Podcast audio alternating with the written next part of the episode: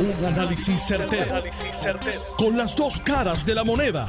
Donde los que saben no tienen miedo a venir. tienen miedo a venir. Esto es el podcast de Análisis 630 con Enrique Quique Cruz. Buenas tardes, mis queridas amigas, amigos. Bienvenidos como todos los días aquí en Análisis 630. Yo soy Enrique Quique Cruz y estoy aquí de lunes a viernes de 5 a 7 y ya mismito vamos a tener en línea telefónica a el licenciado John Mott para que nos ponga al día con la parte legal, con la parte legal que ha habido en estos últimos días. Miren, de ahora en adelante, de ahora en adelante, como lo está escuchando, nos van a tratar de hacer la vida difícil. Hoy un grupo de manifestantes bloquearon la PR52, la PR22, perdón. Y a mí lo que me preocupa de esa protesta, mañana lo más probable es que lo hacen en, en las Américas y en el otro y en el otro. A mí lo que me preocupa de esa protesta es que estamos en medio de una pandemia. Estamos en medio de una emergencia de salud. Y esa gente pueden provocar la muerte de personas que vayan en una ambulancia o que vayan necesitadas de servicio de salud o pueden provocar que gente que trabaja en hospitales, médicos, enfermeras, personas de primeros auxilios no lleguen a sus trabajos cuando les toca llegar al trabajo. O sea, el, el hacer este tipo de protesta como lo hicieron hace dos, tres años o lo que sea, pues no implicaba el que hubiese muertes, no lo implicaba. Hoy, con las situaciones que estamos viviendo en los hospitales y con el COVID-19, este tipo de marcha y de protesta, pues pone en riesgo la vida de personas inocentes. Yo solamente se los digo porque esa es la verdad. Y eso es una consecuencia que puede ocurrir en todo esto. Ahora, les tengo que decir también que aquí se ve claramente que hay un plan y que hay un plan en el cual y esto no es esto no es una suposición ni nada de eso. Aquí hay un plan, aquí han habido conversaciones. Yo estoy claro que Tatito Hernández y no, no estoy seguro todavía si José Luis Dalmao, pero estoy claro que Tatito Hernández ha hecho un compromiso de guerra. Escúcheme bien lo que estoy diciendo, de guerra en contra de la administración de Pedro Pierluisi y en unión con el movimiento sindical en Puerto Rico. De eso ya yo no tengo duda, porque hoy es que yo empiezo, y lo vengo diciendo desde el lunes, pero hoy es que ya yo empiezo a ver desde mi punto de vista analítico, y de análisis, hoy empiezo a ver todas las fichas, cómo van cayendo en su sitio y por qué Tatito se comportó como se comportó en contra de la policía en el fin de semana, bloqueando los cuarteles y haciendo todo esto, porque eso era parte de un plan y de un movimiento que iba a haber. Lo que pasa es que Tatito lo dañó. Esa es la verdad. Tatito lo dañó. Y alertó dentro de su fogosidad y agresividad, alertó a mucha gente y hasta cierto punto ha dañado el plan. Pero cuando usted es parte de un grupo que declara la guerra en contra de una administración o de un Estado, pues lo que ocurrió en esta semana fue un, vamos a reorganizarnos y lo hacemos otro día. Y eso es lo que está ocurriendo ahora. Pero el comportamiento de Rafael Tatito Hernández durante el fin de semana, con lo del cuartel de la policía, las guaguas y todo eso, era para evitar que la policía estatal pudiese proteger, no solamente proteger el Capitolio, protegerse ellos mismos. Y poder proteger también a cualquier hijo de vecino que estuviera por allí, inclusive a los que protestan. Así que, desde hoy les digo, hoy, hoy, 3 de junio a las 5 y 9, desde hoy les digo, que lo que tenían planificado temprano para esta semana lo tuvieron que posponer y que más adelante van a volver con su plan de ataque y con su plan de guerra. Y cuando lo digo de esa manera, pues plan de guerra no es que hayan armas ni nada de ese tipo de cosas, pero es una estrategia, porque Tatito está empecinado que de alguna manera u otra él quiere crear el caos y los que lo están asesorando, que ya tengo los nombres también, by the way, porque estuvieron en líos como este anteriormente, especialmente en la administración de Aníbal Acevedo y la que cerraron gobierno y cerraron todas esas cosas por el IBU, por el IBU. Y no podemos olvidar que hoy tenemos un IBU de 11.5% gracias al Partido Popular y que antes lo teníamos de 7.5% gracias al Partido Popular. No podemos olvidarnos de esas cosas. Y que aquí hubo un cierre de gobierno también bajo un gobernador popular. No nos olvidemos de eso. Y que a los policías se les arrancó su derecho de pensión y de vivir decente gracias a la administración popular también, al Senado Popular y a la Cámara de Representantes Popular, y que quieren crear un caos, aquí de nuevo, el caos que se creó en el 2019 con la renuncia de Ricardo Rosselló, los populares no tuvieron mucho que ver en eso, eso fue un movimiento de pueblo. Pero ahora se le ve la mano, se le ve la costura de que quieren crear eso. Y han hecho una alianza con los sindicatos. Y han hecho un pacto con los sindicatos. Y ellos quieren, de alguna manera u otra, aunque sea una paja mental dentro de su cabeza, ellos quieren derrocar a Pedro Pierluisi. Aunque no lo logren. Aunque no lo logren. Y voy a seguir con eso más adelante de por qué un grupo de senadores y senadoras del Partido Popular salen ayer con amenazas de no confirmar a la licenciada Sajira Maldonado y qué es lo que hay detrás de eso con nombre y apellido. Pero eso después que conversemos con el licenciado John Mott, que lo tengo en línea. Buenas tardes, licenciado. Bienvenido a Análisis 630. Buenas tardes, ¿cómo tú estás? Bien, bien. ¿Y tú? Bien, aquí viendo todos los fireworks que han habido, como tú dices, hay que cambiar el título a promesa slash Luma 630. Bueno, ¿qué ha ocurrido?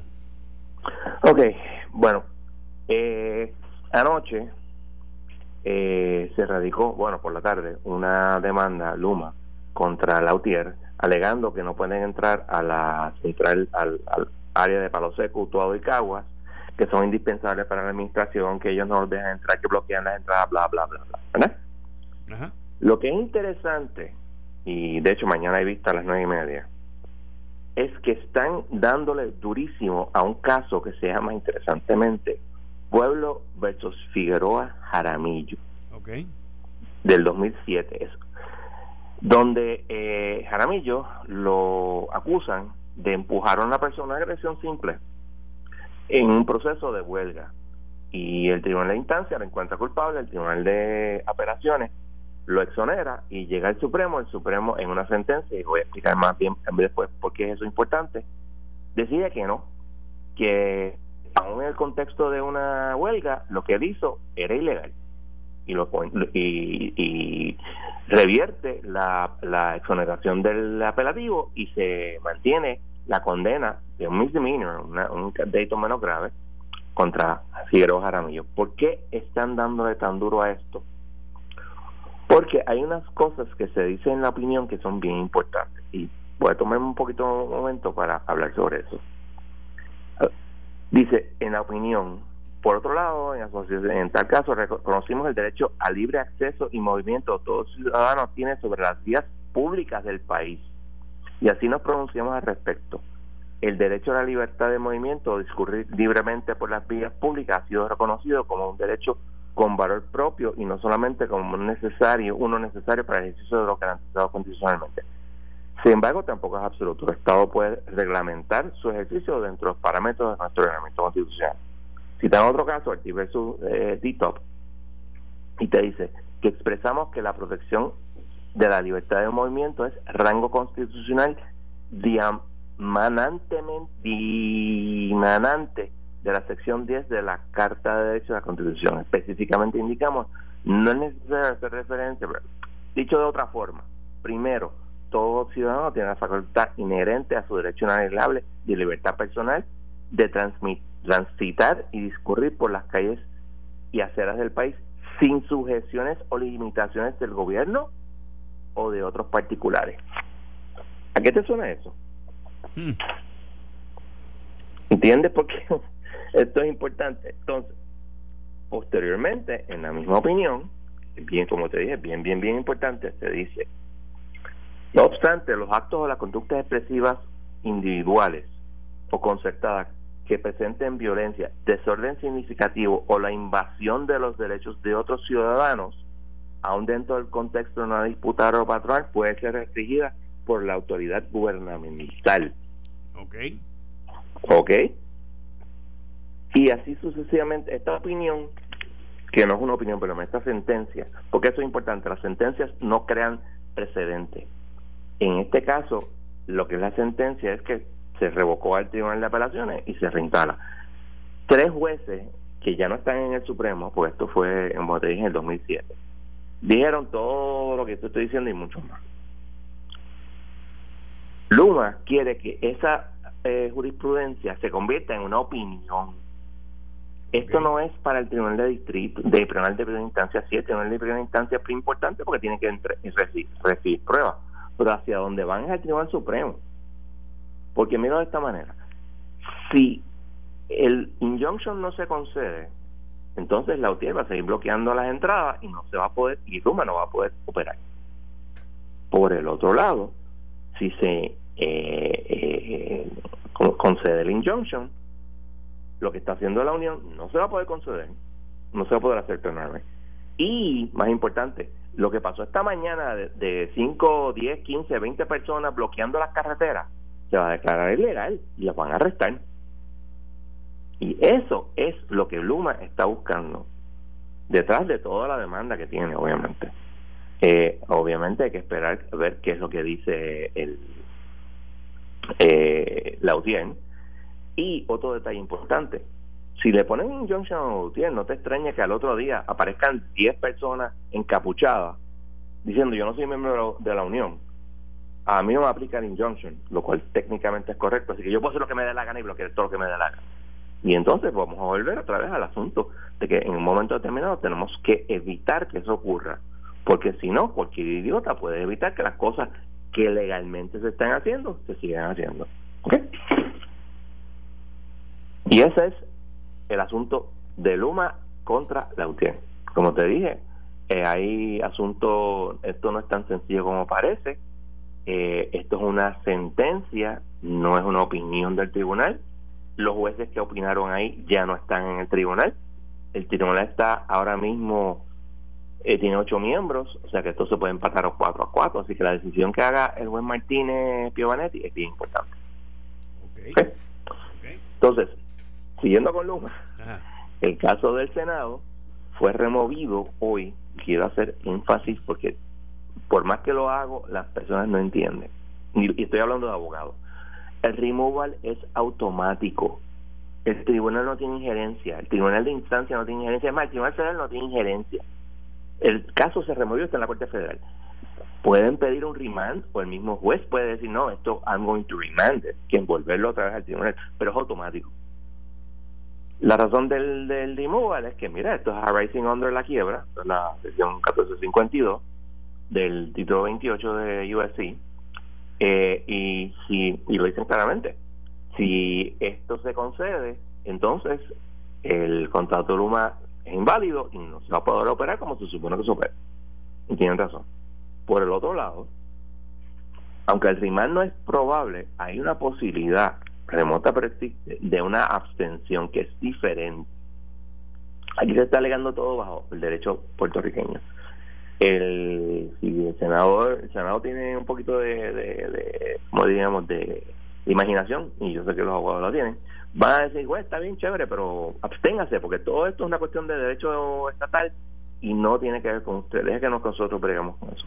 El downside de ese argumento es que si no, pues entonces el tribunal como que no puede controlar eh, la quiebra. Así que eso está en veremos y, y veremos a ver qué es lo que hace la, la juez este Swain. Y tercero, tenemos la legislatura, entiendo yo que aprobaron el, la ley de patrón sucesorio de Luma. Y yo quiero hacer un señalamiento de derecho. El artículo 9 del Código Civil de 2020, el nuevo, establece la ley no tiene efectos retroactivos excepto cuando se dispone expresamente lo contrario. El efecto retroactivo de una ley no puede perjudicar los derechos adquiridos al amparo de una ley anterior. Los derechos de Luma, que incluyen el no ser patrono estatutario, patrono sucesor del programa, eh, surgen de la ley del 2018, que es la que permite todo lo que estamos hablando. Aparte de eso está el hecho del menoscabo de las obligaciones contractuales. La está haciendo una ley, en, nadie puede pensar que aquí hay una situación de emergencia. No sabemos lo que el gobernador va a hacer, si lo va a firmar o no. Y podría haber también un asunto de menoscabo. Tercero, ¿tú crees que la Junta va a permitir que esa ley se ponga en vigor? cuando hasta radicaron una moción diciéndole al tribunal, tribunal, por cierto, junio primero Luma tomó rienda y estamos súper contentos con él. Es altamente improbable que se permita. Así que esto es como un ejercicio de futilidad. Pero... Ok, o sea que, que, tú entiendes, tú entiendes que la Junta va a intervenir con esa ley de, del la ley de, de los empleados, de las relaciones del patrono sucesor. Del patrono sucesor, porque básicamente y claramente esa ley no cumple con el plan fiscal de la Autoridad de Energía Eléctrica. También. Y acuérdate, acuérdate que aquí hay varias cosas. Está lo que tú estás mencionando con toda razón, pero está la sección, hay una sección, creo que la 18, que te establece eh, que si, si hay una ley que es contraria a promesa y los propósitos de promesa, el, tribunal la puede invalidar. Y lo han hecho en más de una ocasión. ¿Te acuerdas las tres demandas aquellas que el año pasado hizo este eh, Wanda Vázquez? No, eran tres en cinco. Pues ahí el tribunal las invalidó las cinco. Pues el licenciado. En apelación. Licenciado John Mott. Dime le quiero anunciar en primicia que acabo de recibir una carta que ya es pública, pero yo la tengo aquí primero, con fecha de hoy, dirigida al gobernador Pedro Pierluisi Urrutia, dirigida al honorable José Luis Dalmau, presidente del Senado, y dirigida a Rafael Hernández Montañé, eh, el speaker de la Cámara. Y dice, we write with respect to Senate Bill, le estamos escribiendo sobre la, el proyecto de ley 450, que fue pasado por la legislatura el primero de junio del 2021, pero que todavía no ha sido firmado, firmado en Este ah, proyecto... Me llegó la carta también. Ok. Pues, me llegó la carta también Este proyecto, según explicamos abajo, interfiere con los esfuerzos del gobierno de Puerto Rico que son apoyados por la Junta de Supervisión Fiscal y que requieren que el, el plan fiscal del Estado Libre Asociado de Puerto Rico se cumpla.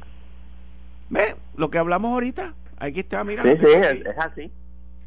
Así que le está diciendo que ese proyecto que lo hicieron para las gradas, el proyecto 450, que no cumple con el plan fiscal. Y que ese proyecto interfiere sustancialmente con las leyes y las obligaciones contractuales del gobierno. Sí. Y tienen razón. Así que la Junta, mis queridas amigas y amigos, acaba de someter una carta firmada por Natalie Yaresco, le enviaron copia a Omar Marrero, donde dicen que esa ley no va. Y va a ser así, o sea, no hay manera. El problema es lo que tú dices, todo esto es para las gradas. Ellos saben que no van para ninguna parte. Ah, pero yo hice el esfuerzo, ¿viste cómo yo lo hice? Y lo más que me molesta es que si la Junta los lleva al tribunal, porque insisten en, en, pasarle por encima el veto del gobernador si es que el gobernador la veta, lo pagamos nosotros, los abogados de ambas partes.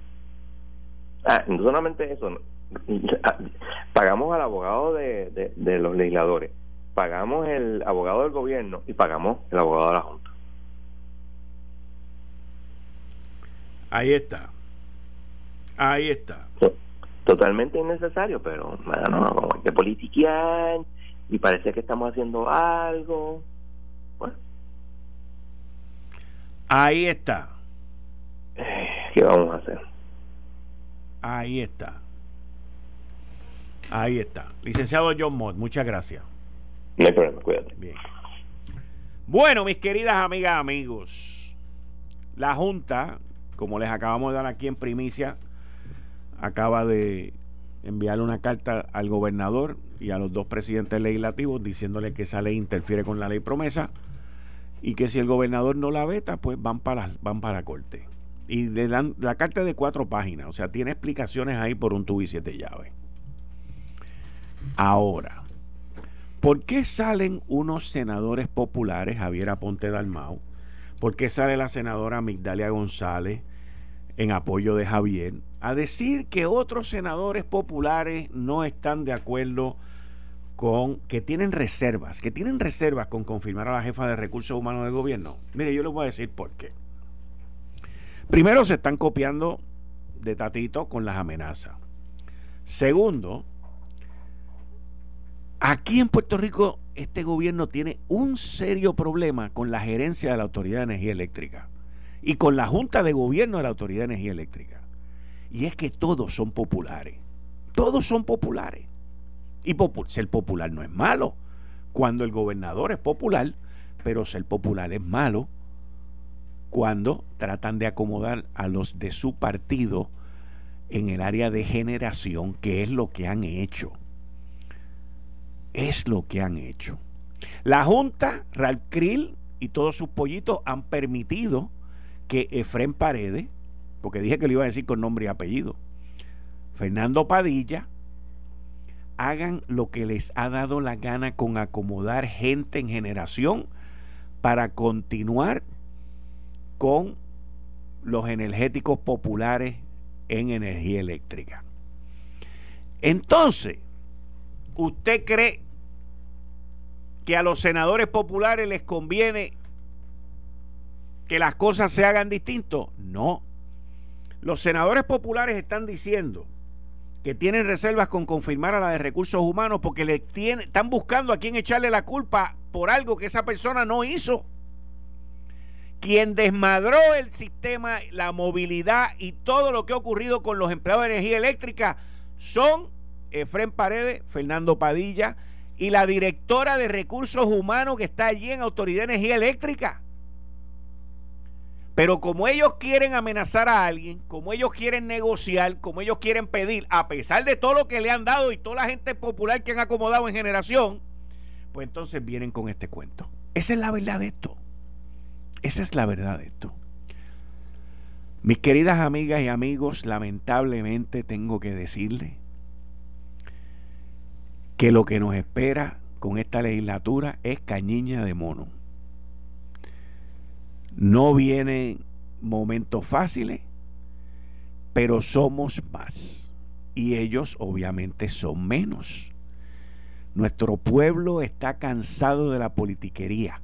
Nuestro pueblo está cansado de la mentira, de la demagogia, de la conspiración del abuso hacia las instituciones. Nosotros somos más. Voy a una pausa, regreso en breve. Eh, estás escuchando el podcast de Noti1. Análisis 630 con Enrique Quique Cruz. 5 y 32 de la tarde de hoy, jueves 3 de junio del 2021. Tú estás escuchando Análisis 630. Yo soy Enrique Quique Cruz y estoy aquí de lunes a viernes de 5 a 7. Y como todos los jueves a las 5 y 30 con el amigo y empresario Atilano Cordero Badi. Muy buenas tardes, Quique, y muy buenas tardes a nuestras distinguidas de audiencia. Y un cordial saludo especial a las de audiencia que, eh, internacional.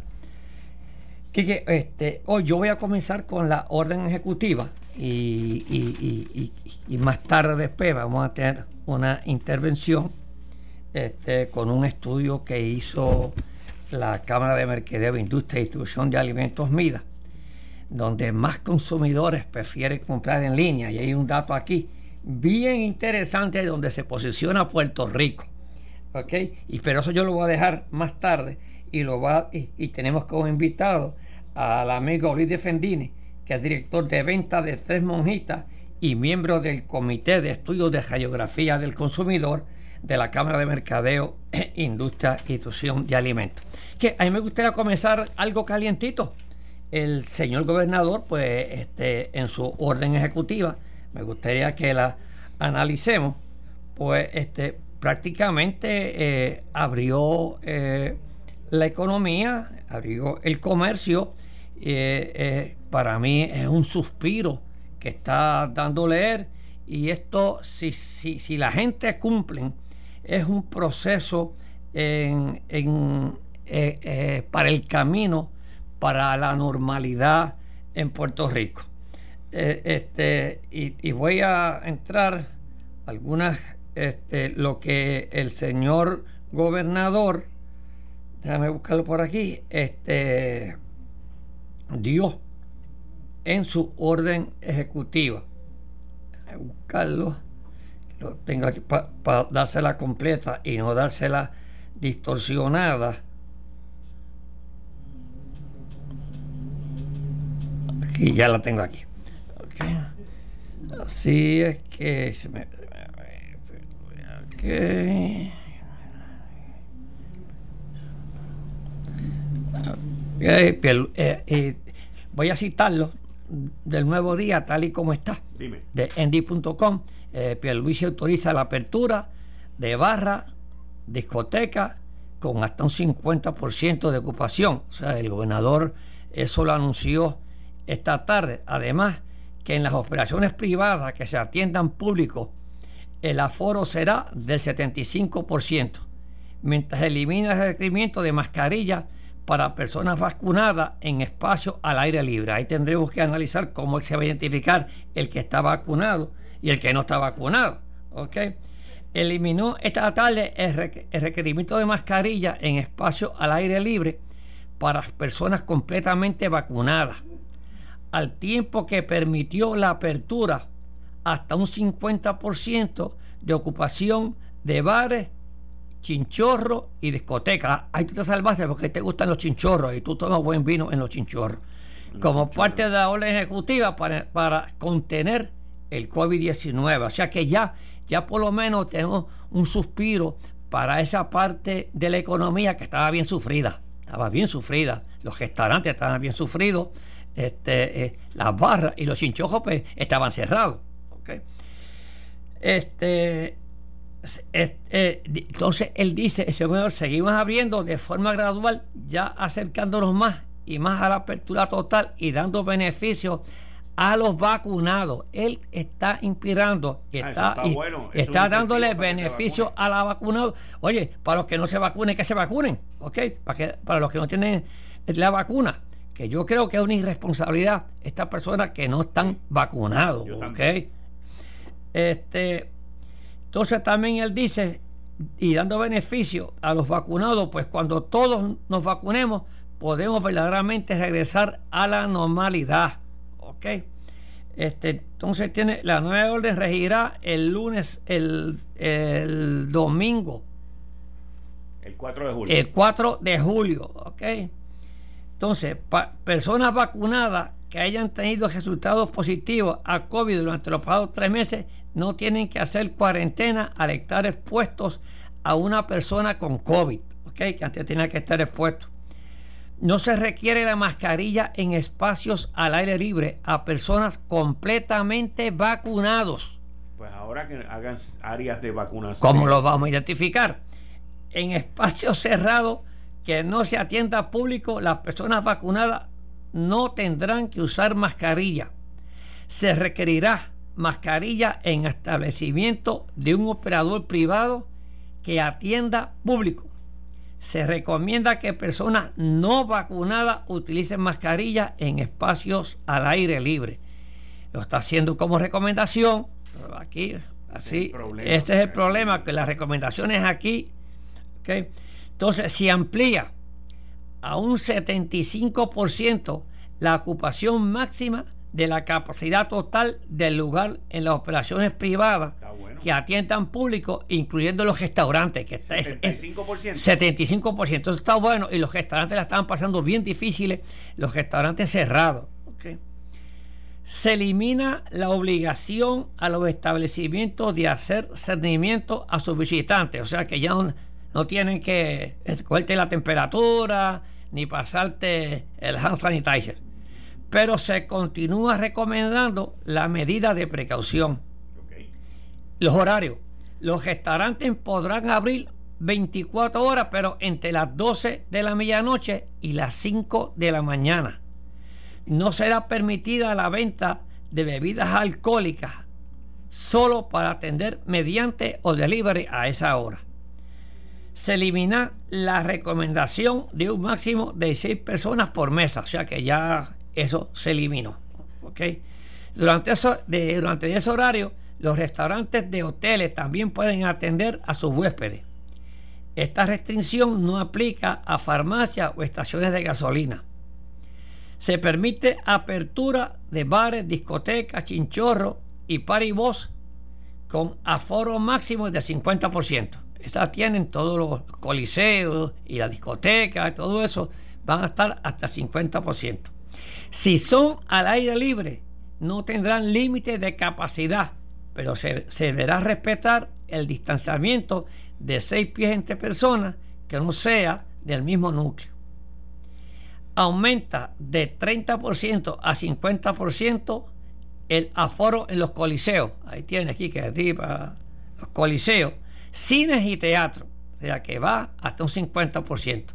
Para estos establecimientos los visitantes deben presentar prueba de vacunación o prueba molecular negativa, o sea que van a estar este, supervisándole. Las piscinas podrán operar con un 75% de capacidad en los hoteles y el que, todo el que tenga piscina.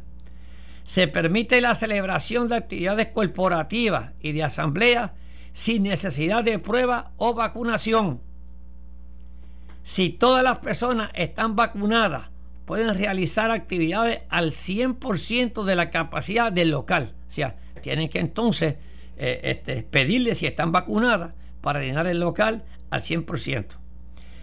Lugares de acampar también están autorizados para operar.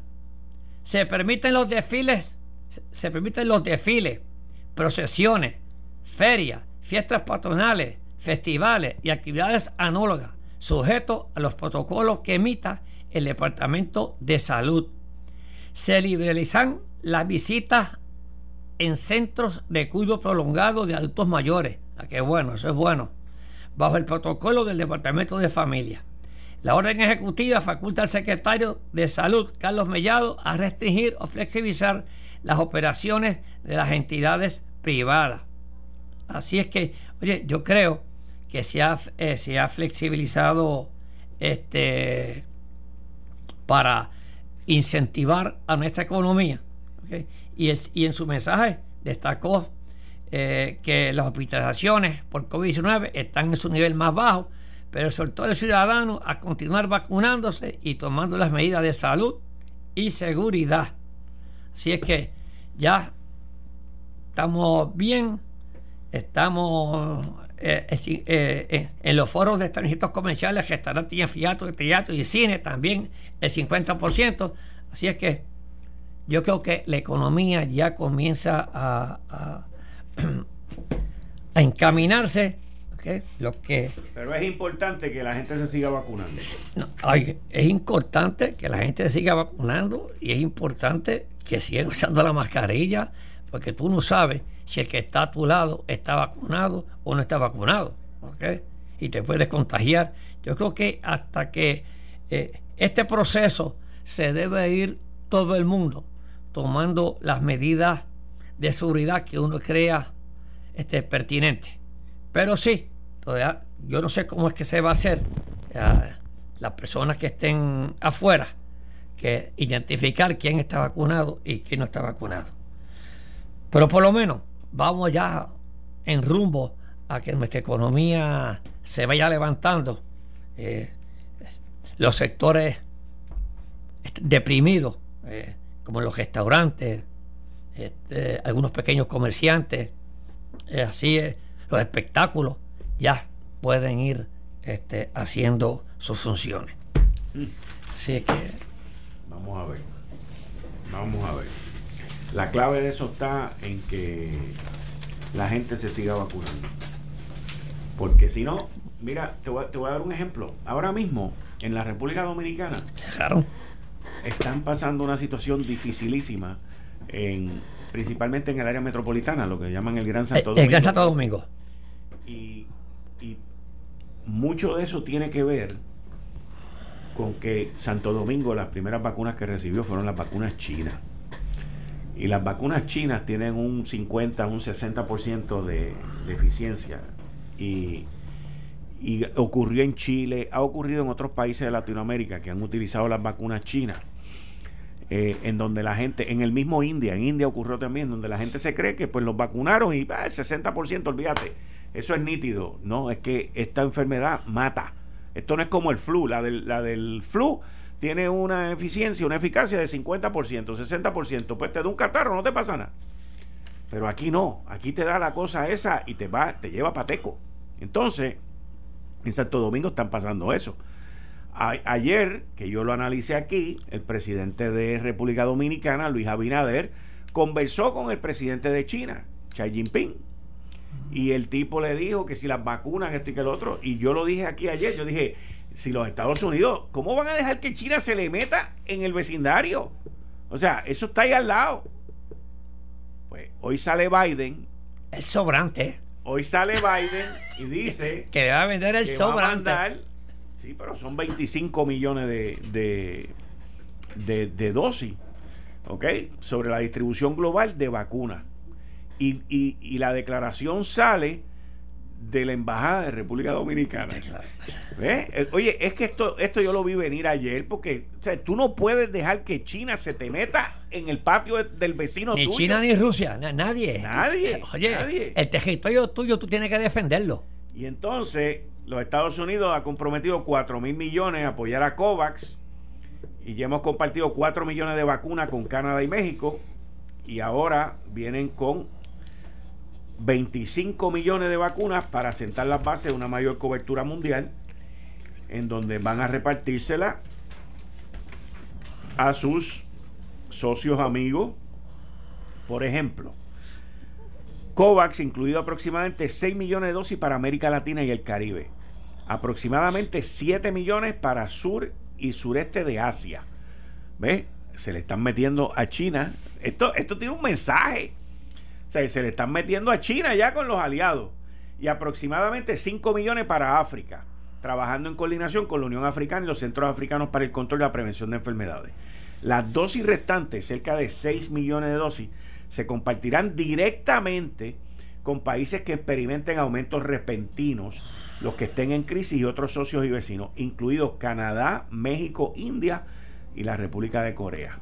República de Corea es un aliado de los Estados Unidos bien brutal porque está ahí en la frontera con Corea del Norte. Y de al lado está China. O sea, ellos tienen que proteger a Corea, tienen que proteger a Japón, van a ayudar a India. Y de seguro que van a ayudar ahora a República Dominicana, que lo debieron haber hecho hace un mes. O sea, a veces esta gente, y cuando digo esta gente me refiero a los americanos, ¿ok? Eh, se envuelven en estas cosas bien grandiosas. Y, en lo macro, en lo macro. en lo, macro. en, lo, macro, y dejan el micro. Y se olvidan del micro, se olvidan del vecino, se olvidan de tus aliados. ¿Ok? Por ahí viene una reunión que también tiene que ver con esto, que es la reunión del G7, que son los siete potencias del, del mundo. Del mundo. Y allí se va a discutir la cuestión esta de la vacunación masiva para el mundo. Y a Estados Unidos le podrán achacar y le podrán señalar y le podrán decir 20 cosas de que ellos vinieron y compraron y acapararon el mercado de las vacunas americanas, porque son americanas. de ellos. ¿Ok? No fue que el Congreso dio. Pero ellos pagaron. a eso es a lo que eh, voy. Ellos pagaron ellos pagaron. Y no solamente pagaron por la fabricación. Pues, ellos pagaron por el desarrollo. Por el desarrollo. Que, es lo que cuesta dinero. el desarrollo. Exacto. Y después vinieron los demócratas de Washington también a venir que regalaran la fórmula. O sea, ¿cómo tú vas a venir a regalar la fórmula? Eso, esto no es de gratis. O sea, ¿cómo la, si tú le regalas la fórmula de la de Pfizer o, o, la de, o la de Moderna, que la primera que levantó y dijo, no, no, conmigo no hay break, fue la primer ministro de Alemania, Merkel. Ella dijo, no, conmigo, conmigo no, Angela Merkel, conmigo no se metan en eso, ¿ok? Porque ella tiene parte en la de BioNTech, que creo que es la de Pfizer también, o sea, ella tiene parte ahí. Ella dijo, no, no, con ese cuento conmigo no, no va. Con ese cuento no va. Entonces, los, los lógicos de la vida salen y dicen, ¿cómo nosotros vamos a regalar la fórmula de la vacuna para vacunar al mundo? Para que entonces venga China, China, ¿eh?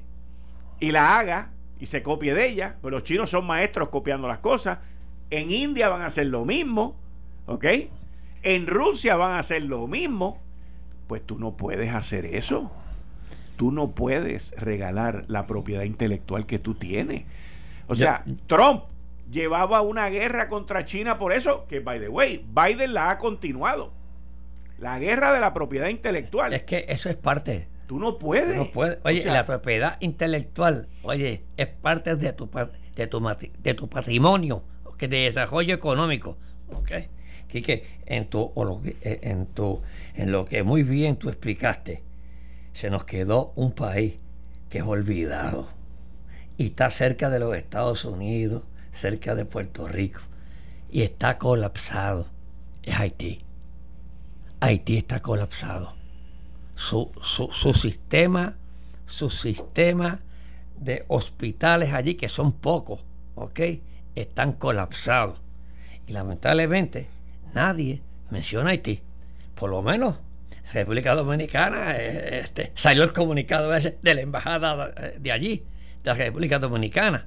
Pero nadie menciona, si mañana llegan a descubrir, mañana, mañana, mañana, llegan a descubrir un pozo de petróleo del bueno allí, tú pones ellos que van todas las vacunas para allá, a vacunar allí a haitianos, pero no tienes nada y lo vives de la miseria. Y esto, lamentablemente, este, no lo mencionamos no le mandamos ni una vacunita a esa gente. Y se están muriendo. Es más, ni salen en las noticias aquí.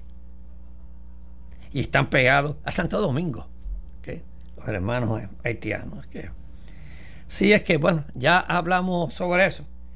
Me gustaría aquí que, si nos permite, pues hablar sobre, este, para, después seguir en otros temas, coger al, al amigo Luis Defendini para que nos para que ustedes vean con la pandemia cómo están cambiando los, los hábitos de nosotros los consumidores y cómo Puerto Rico este, en una concentración de tecnología se ha posicionado en un segundo país. Pero yo quiero que sea Defendini, que es el que hizo esto, el maestro de esto, el que lleva a cabo el director de este estudio, que nos explique parte de esta de esta premisa del estudio. Mm. Buenas tardes, Fené. Buenas tardes. Eh, de hecho, es un, es un equipo de profesionales de la industria que nos eh, eh, dedicamos el tiempo al, al, estudio de radiografía del consumidor, del cual usted fue un pilar, ¿verdad?, de la industria y ya 27, 28 años más tarde siguen los estudios de radiografía del consumidor. En este, en este año hicimos un estudio eh, particular para entender el comportamiento de los consumidores en línea. Así que es la primera vez que hacemos este estudio. De hecho, yo lo califico como un MRI o CT scan más que una radiografía porque es bien, profundo en el tema de online. Se hizo la metodología por medio de el, pulso eh, digital de GFR Media y Facebook, unas tasas de participación que terminó en sobre mil personas encuestadas a nivel de todos los demográficos. 1015, edad, geografía, niveles de ingreso. Y el resultado eh, principal que podemos eh, decir es que 8 de cada 10 eh, puertorriqueños han hecho una compra online. 8 de cada 10. 8 de cada 10. Eso, y eso quiere decir que Puerto, Rico, en los niveles más altos de cualquier geografía a nivel mundial. Obviamente, nuestro interés es para entender las particularidades de la industria de alimentos, así que hicimos la pregunta de no solamente si habían hecho compras en línea, sino si habían hecho compras de alimentos, bebidas y productos para el hogar en línea.